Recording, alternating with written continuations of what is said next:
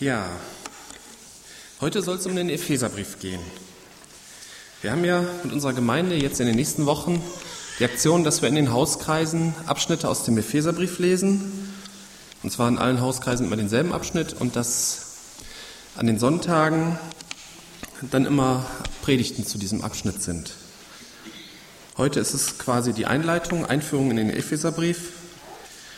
Und wer sich dafür interessiert, wer da gerne mitlesen will und noch in keinem Hauskreis ist, der kann da gerne dran teilnehmen, auch nur für diese Aktion. Also man muss sich da jetzt nicht ein Leben lang verpflichten, in den Hauskreis zu gehen. Man kann einfach mal sagen, interessiert mich, möchte ich mal mitmachen. Und der kann sich dann an Frank wenden oder an Roland. Roland ist, glaube ich, noch in Urlaub, wenn ich mich nicht irre. Also hier kann sich an Frank wenden. Ja, ich möchte euch zuerst mal ein bisschen über die Entstehung der Gemeinde in Ephesus erzählen. Die Gemeinde wurde von Paulus, das ist der, der den Epheserbrief auch geschrieben hat, gegründet. Und beschrieben ist das in der Apostelgeschichte. Das erste Mal war Paulus in Ephesus in Apostelgeschichte 18, 19 bis 21, wo er aber nur ein paar Gespräche mit einigen Juden in der Synagoge geführt hat. Und obwohl sie Interesse zeigten, reiste Paulus sehr schnell wieder ab. Und nach einer längeren Zeit, das waren mindestens einige Monate, kam er dann wieder zurück. Das steht in Apostelgeschichte 19. Die ersten Menschen, denen er begegnet, sind Jünger vom Johannes dem Täufer. Diese kannten nur die Buße, aber kein neues Leben in Jesus Christus. Er erklärte es ihnen und sie bekehrten sich und empfingen auch in sichtbarer Art und Weise den Heiligen Geist. Diese waren dann wohl die ersten Gemeindeglieder in Ephesus. Dann wirkte Paulus drei Monate öffentlich, Predigten und Gespräche in der Synagoge und wahrscheinlich auch auf dem Marktplatz, weil damals, äh, ja, das war halt das Zentrum des menschlichen Lebens. Manche waren sehr interessiert und manche waren ablehnend. Und mit den Interessierten hat er sich dann zwei Jahre lang in einer Schule, wahrscheinlich eine Philosophenschule, getroffen, dessen Betreiber anscheinend auch Interesse am Glauben hatte. Im Prinzip war das so eine Art Hauskreis. Ne? Die haben sich dann vielleicht jeden Tag oder jede Woche getroffen, das kann man da nicht sehen. Und während dieser Zeit hat Gott auch außergewöhnliche Wunder durch Paulus getan, Heilung und Dämonenaustreibung. Und außerdem haben sich viele Menschen von ihren okkulten Praktiken abgewandt und sie haben ihr okkultes Handwerkszeug freiwillig vernichtet. Und der am meisten diese Episode der Gemeindegründung, dieser, der Vers, der es am meisten beschreibt, ist der Vers 20 in dem Apostelgeschichte 19. So wuchs das Wort des Herrn mächtig und gewann die Oberhand. Das muss schon ein ziemlich beeindruckender Start der Gemeinde in Ephesus gewesen sein. Aber ein beeindruckender Start ist keine Garantie für ein dauerhaftes, beeindruckendes Gemeindeleben. Wir finden im letzten Buch der Bibel, in Offenbarung 2, 1 bis 7, finden wir einen kurzen Brief, der an die Gemeinde in Ephesus gerichtet ist. Und da wird die Gemeinde dafür gelobt, dass sie die Wahrheit liebt und für die Wahrheit kämpft, aber sie wird noch viel mehr dafür getadelt, dass sie die erste Liebe verlassen hat. Und durch das Fehlen der Liebe wird der Fortbestand der Gemeinde in Frage gestellt, was dann auch leider später eintrifft. Es gab bis vor ein paar Jahren, circa 600 Jahre, keine Gemeinde in Ephesus. Wir haben ja von der Hiltrud gehört, dass da jetzt wieder eine Gemeinde gegründet wurde. Ephesus liegt ja in der heutigen Türkei ja, 600 Jahre, wenn man davon ausgeht, dass quasi seit Untergang des Byzantinischen Reichs, das war ja das letzte christliche Reich in Kleinasien, wenn es seitdem keine Gemeinde gab, wo man von ausgehen kann. Vielleicht kann uns der Epheserbrief dabei helfen, dass uns das Schicksal von Ephesus erspart bleibt und dass im Gegenteil der vorhin vorgelesene Vers auch in unserer Stadt Leichling wahr wird. So wuchs das Wort des Herrn mächtig und gewann die Oberhand. Ja, nun zum Epheserbrief. Man kann den Epheserbrief ziemlich genau in zwei Teile aufteilen. Kapitel 1 bis 3 beschreibt sehr bildhaft die Größe und die Liebe Jesu Christi und Kapitel 4 bis 6 beschreibt, wie man als Christ richtig lebt. Also wenn es einem schlecht geht, liest man Kapitel 1 bis 3 und wenn es einem zu gut geht, dann liest man Kapitel 4 bis 6. Ja, ist natürlich Blödsinn, aber die beiden Teile des Epheserbriefs gehören zusammen, genauso wie zwei Seiten einer Medaille so wie das im Leben eines Christen auch ist. Wenn einem die Liebe und die Größe Jesu Christi richtig vor Augen steht, dann führt das zwangsläufig zu einem richtigen gottgemäßen Leben. Diese Tatsache wird sehr schön in Jakobus 2, 14 bis 26 beschrieben. Was hilft es, meine Brüder, wenn jemand sagt, er habe Glauben, dabei aber keine Werke hat? Kann ihn der Glaube retten? Wenn es einem Bruder oder einer Schwester an Kleidung oder täglicher Kleidung oder täglicher Nahrung mangelt und jemand von euch zu ihnen sagen würde, geht hin in Frieden, wärmt und sättigt euch und ihr gebt denen aber nicht, was sie wirklich brauchen dazu, was hilft ihnen das? Und so ist es auch mit dem Glauben. Wenn er keine Werke hat, ist er an sich, an und für sich tot. Da wird aber jemand sagen, du hast Glauben, ich habe Werke. Zeige mir deinen Glauben ohne die Werke, ich will dir aus meinen Werken den Glauben zeigen. Du glaubst, dass ein einziger Gott ist? Du tust wohl daran. Auch die Dämonen glauben es und zittern. Willst du aber erkennen, du eitler Mensch, dass der Glaube ohne Werke fruchtlos ist? Wurde nicht Abraham, unser Vater, durch Werke gerechtfertigt, als er seinen Sohn Isaac auf dem Altar darbrachte? Steht in 1. Mose 22. Da siehst du doch, dass der Glaube zusammen mit seinen Werken wirksam war und dass der Glaube durch die Werke vollkommen wurde. Und so erfüllte sich die Schrift, die da spricht, Abraham hat Gott geglaubt und das wurde ihm zu Gerechtigkeit gerechnet. Und er ist Freund Gottes genannt worden. Da seht ihr, dass der Mensch durch Werke gerechtfertigt wird und nicht durch Glauben allein. Ist nicht ebenso auch die Hure Rahab durch Werke gerechtfertigt worden, da sie die Boten aufnahm und auf einem anderen Wege entließ? Denn gleichwie wie der Leib ohne Geist tot ist, so ist auch der Glaube ohne Werke tot. Dieser Abschnitt wird oft in dem Sinne missverstanden, dass Glauben alleine ja nicht reicht. Man muss auch was tun. Ne? Oder von dieser Aussage gibt es ja auch die Variante, dass Beten zwar schön und gut ist, aber das reicht nicht, man muss ja was tun. Das ist natürlich ziemlich verkehrt, denn wenn man aufrichtig betet, dann wird Gott viel tun und wenn nötig, einen auch selbst in Bewegung bringen. Aber nochmal zurück zu Glaube und Werke. Wie ist das nun richtig zu verstehen? Auf den ersten Blick handelt es sich hier um ein Streitgespräch zwischen einer Person, die glaubt, und einer Person, die was tut. Und unsere Sympathien sind natürlich auf Seite dessen, der was tut. Ne? Es muss ein Ruck durch die Gemeinde gehen. Es muss was passieren. Und das ist auch richtig, dass was passiert. Der Schlüsselsatz in diesem Abschnitt ist Vers 18. Da wird aber jemand sagen, du hast Glauben, ich habe Werke. Zeige mir deinen Glauben ohne die Werke, ich will dir aber aus meinen Werken den Glauben zeigen. Der andere hat auch Glauben. Bloß bei ihm führt es zu Taten. Ein Glaube, der nichts bewirkt, ist nutzlos. Hierbei handelt es sich um ein Fürwahrhalten. Und das kann man sich auch sparen. Das erste Beispiel hier ist Abraham. Abraham hat seit seiner ersten Erwähnung in der Bibel an Gott geglaubt. Und er hat Gott geglaubt. Er hat nicht immer alles richtig gemacht, aber er hat Gott geglaubt. Und dieser Glaube brachte hervor, dass er seine Heimat verließ und sich in einem fremden Land niederließ. Und er war auch bereit, seinen Sohn zu opfern, als Gott ihm das sagte, weil er einfach auf Gott vertraut hat. Das kommt manch einem vielleicht so ein bisschen wie religiöser Fanatismus vor. Aber ich glaube, dass das eine einmalige Sache war, quasi eine Spezialprüfung für Abraham. Und laut Hebräer 11, Vers 27 war Abraham davon überzeugt, dass Gott, wenn er das Opfer will, seinen Sohn Isaak auch wieder vom Tode erwecken kann. Er hat Gott so sehr vertraut, dass er bereit dazu war. Und Gott hat das Opfer ja auch nicht zugelassen. Es war ja nur eine Prüfung. Und das dient ja auch als Bild für uns, wie Gott selber als Vater seinen geliebten Sohn Jesus für uns geopfert hat. Ein weiteres Beispiel in diesem Text ist die Hure Rahab, die ja darauf vertraut hat, dass Gott Israel den Sieg gibt und dass sie nur mit dem Gott Israels überleben kann. Dieser Glaube dieser zwei Personen hat etwas bewirkt.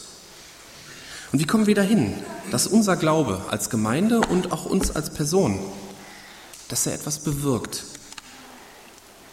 Ne, der falsche Weg wäre zuerst, wenn man wieder zum Epheserbrief zurückkommt, zuerst Epheser 4 bis 6 zu betrachten, was man alles tun muss und, darüber, ja, und nur darüber nachzudenken, wie man als Christ richtig lebt. Ne, dann entstehen dann so Fragen, darf man als Christ oder was muss ich als Christ tun? Ich hatte mal ein Gespräch mit einem Zeugen Jehovas, schon lange her, und weil ich vielfach mit den verschiedensten Zeugen Jehovas über die strittigen Themen alle schon, alles schon ausdiskutiert, ne, ein Christ zur Bundeswehr, kennt das ja alles, ne? Und da habe ich mal gefragt, wie sieht denn so konkret ein Tag mit Gott, mit diesem Zeugen Jehovas auf? Habe ich ihn gefragt, ja, wie lebst du konkret mit Gott? Und er hat mich irgendwie nicht verstanden. Er hat immer gesagt, ja, man muss, man soll, man könnte, man müsste. Und ich habe dann auch mehrfach nachgefragt. Und ich weiß nicht, ob alle Zeugen Jehovas so drauf sind. Ich habe diese Frage, wie gesagt, nur einem gestellt. Aber ein Leben mit Gott, das nur daraus besteht, man müsste, man sollte, man könnte, das finde ich irgendwie sehr traurig. Und ähm, das sollte bei uns nicht so sein. In dem sehr bekannten und lesenswerten Buch Jesus unser Schicksal von Wilhelm Busch, also nicht der, ne, wisst ihr, nicht der Max Moritz Wilhelm Busch, sondern der Jugendpastor aus Essen, da wird von einer Begebenheit berichtet, wie ein Mann zu Wilhelm Busch kommt. Und er erzählt, er war suchend und er erzählt, ja, er hätte in der Kirche viele Veranstaltungen besucht, Christ und Politik, Christ und Umwelt, Christ und Arbeit, aber nirgendwo gehört, was ein Christ wirklich ist. Wir haben ja in Kapitel 4 bis 6 im Epheserbrief haben wir das ja auch, ne? Christ in der Gemeinde, Christ in der Welt, Christ in der Familie. Aber was ist ein Christ? Was macht ein Christen aus? Und das wird in Kapitel 1 bis 3 betrachtet. Die Liebe und die Größe Jesu Christi. Und wenn man das versteht, wenn man an diesen Jesus Christus glaubt, dann wird man verändert. Und dann wird dieser Glaube Taten hervorbringen. Und dazu muss dieser Jesus das Fundament unseres Lebens sein. In der Welt außerhalb der Gemeinde spielt das eher eine untergeordnete Rolle. Ne? Man denkt eher so wie beim Fußball, was zählt ist, was auf dem Platz rauskommt. Ne? Sympathischer Trainer hin oder her, wer verliert, fliegt. Ob jemand humanistisch ist, christlich, muslimisch oder sonst wie drauf ist, egal. Solange gute Werke rauskommen, ne? ist doch real. Dieses Denken ist aber irgendwo ein bisschen kurzfristig. Das erinnert so ein bisschen an das heutige Börsendenken. Ne? Hauptsache im nächsten Quartal sind die Kurse gestiegen, wie sich die Firma langfristig entwickelt, ist nicht so wichtig. Wenn uns Jesus Christus groß und wichtig wird, dann werden wir uns langfristig richtig entwickeln. Es werden die richtigen Veränderungen und Taten hervorkommen. Auf das richtige Fundament kommt es an. Ich habe mal eine Einteilung gemacht vom Epheserbrief. Ähm, die entspricht nicht genau dem, wie in Art und Weise. Und wenn ihr vielleicht in einem, in einem Jahr euch mal Gedanken wieder über einen Epheserbrief macht und eine Einteilung macht, kann es auch sein, dass die auch wieder anders aussieht. Und das ist dann auch okay weil jeder vielleicht auch ein bisschen anderen Schwerpunkt liegt. Aber so ungefähr entspricht es dem, wie wir das ähm, in den nächsten Wochen lesen werden. Ne? Also der erste Teil ist die Größe und Liebe Jesu, was wir in Jesus haben. Dann, äh, ja, ich lese das jetzt nicht vor, das wäre zu albern. Okay. Ja, ich möchte jetzt zu dem ersten Teil, auf den ersten Teil kurz mal einsehen, auf die Größe Jesu. Die ersten drei Kapitel beschreiben das ja in einer sehr dichten Form. Und wenn man beim Lesen denkt man da oft, boah, das ist gigantisch. Aber wenn man dann fertig ist, fragt man sich, was habe ich eigentlich gelesen? Ich greife jetzt mal so ein paar Teile raus, um so einen ersten Eindruck zu vermitteln. Die ersten Verse nach der Begrüßung im Brief machen schon deutlich, worum es geht. Kapitel 1, 3 bis 7. Gepriesen sei der Gott und Vater unseres Herrn Jesus Christus, der uns mit jedem geistlichen Segen gesegnet hat in den himmlischen Regionen durch Christus wie er uns in ihm auserwählt hat vor Grundlegung der Welt, damit wir heilig und tadellos wären vor ihm. Und aus Liebe hat er uns vorherbestimmt zur Kindschaft gegen ihn selbst, durch Jesus Christus, nach dem Wohlgefallen seines Willens, zum Preise der Herrlichkeit seiner Gnade, mit welcher er uns begnadigt hat in dem Geliebten. In ihm haben wir die Erlösung durch sein Blut, die Vergebung der Sünden nach dem Reichtum seiner Gnade. Ja, hier muss man sich Vers für Vers eigentlich durchbeißen, wie auch in den meisten anderen Abschnitten im Epheserbrief, damit man überhaupt versteht, worum es geht. Das hört sich ja super an, aber wenn ich jetzt mal nachfragen würde, was stand da jetzt eigentlich drin, sag mal in zwei Worten, was da drin stand, oder in einem Satz, ähm, hättet ihr wahrscheinlich Probleme. Aber wenn man das versteht, was das eigentlich ist, wenn man es wirklich begreift, das ist die Quelle des richtigen Glaubens, der die Werke hervorbringt, der wirklich verändert. Hier ist die Rede, viel die Rede von wir. Damit ist sicherlich die weltweite Gemeinde gemeint, aber natürlich auch wir persönlich, du und ich persönlich. Und darum geht's. Ne? Wenn man immer nur für die anderen nachdenkt, da kommt da nicht so viel bei raus. Ich möchte diesen Abschnitt, den ich gerade gelesen habe, mal grob durchgehen. Im Detail passiert das dann ja kommende Woche. Mit jedem geistlichen Segen gesegnet. Alles, was Gott an Gutem für uns bereithält, haben und werden wir bekommen. Das muss nicht dasselbe sein wie irdischer Segen. Ne? Reichtum ist keine Garantie für Glück. Auserwählt vor Grundlegung der Welt zur Heiligkeit. Gott hatte schon einen Plan mit uns, bevor es die Welt gab. Er hatte von Anfang an eine Vorstellung, in welcher Art wir unser Leben führen können. Aus Liebe vorherbestimmt zur Kindschaft. Gott möchte, dass wir seine Kinder werden. Und zwar nicht nur irgendwie so, irgendwie sind wir alle Gottes Kinder, sondern in einer richtigen Beziehung, wie das in einem intakten Elternhaus üblich ist. zum Preise der Herrlichkeit seiner Gnade. Wir leben hier auf der Erde, damit Gott gepriesen wird. Und das bezieht sich nicht in erster Linie auf den Lobpreis im Gottesdienst, denn Lieder singen kann jeder. Aber durch ein verändertes Leben auf Gott hinzuweisen und dadurch Gott zu preisen, das kann nicht jeder. Das kann nur der, den Gott verändert hat.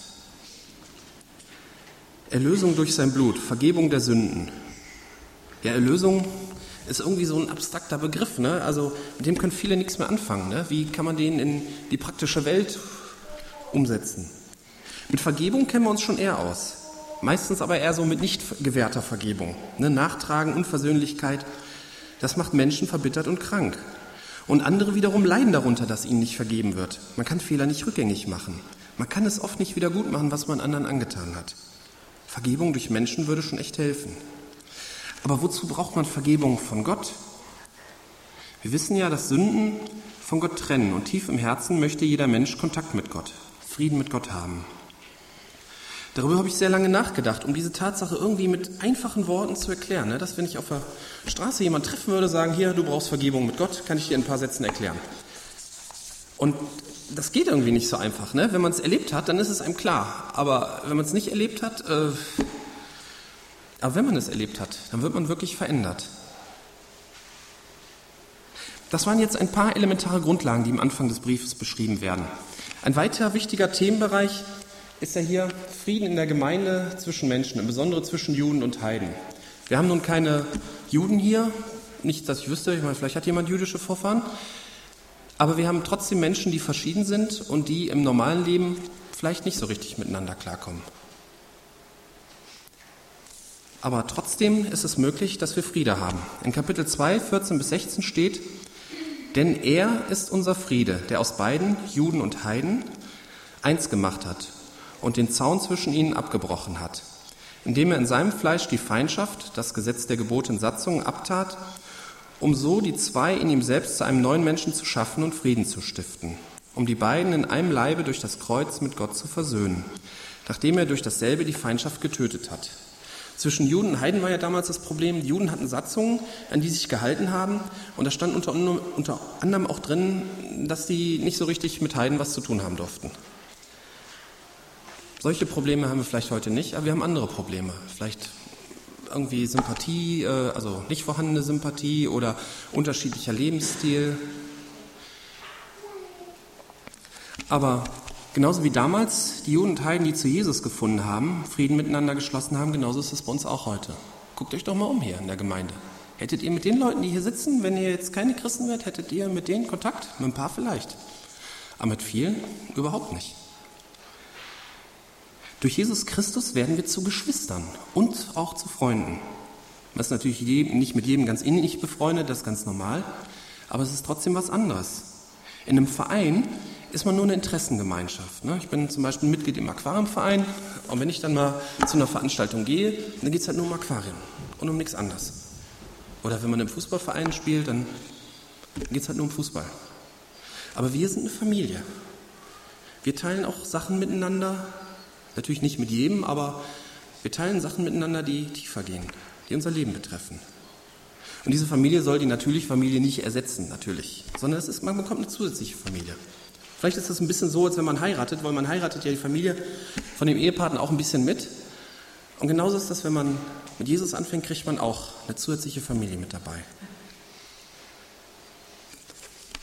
Kommen wir noch ein bisschen zum zweiten Teil des Briefes. Ich schiebe mal ein bisschen hoch.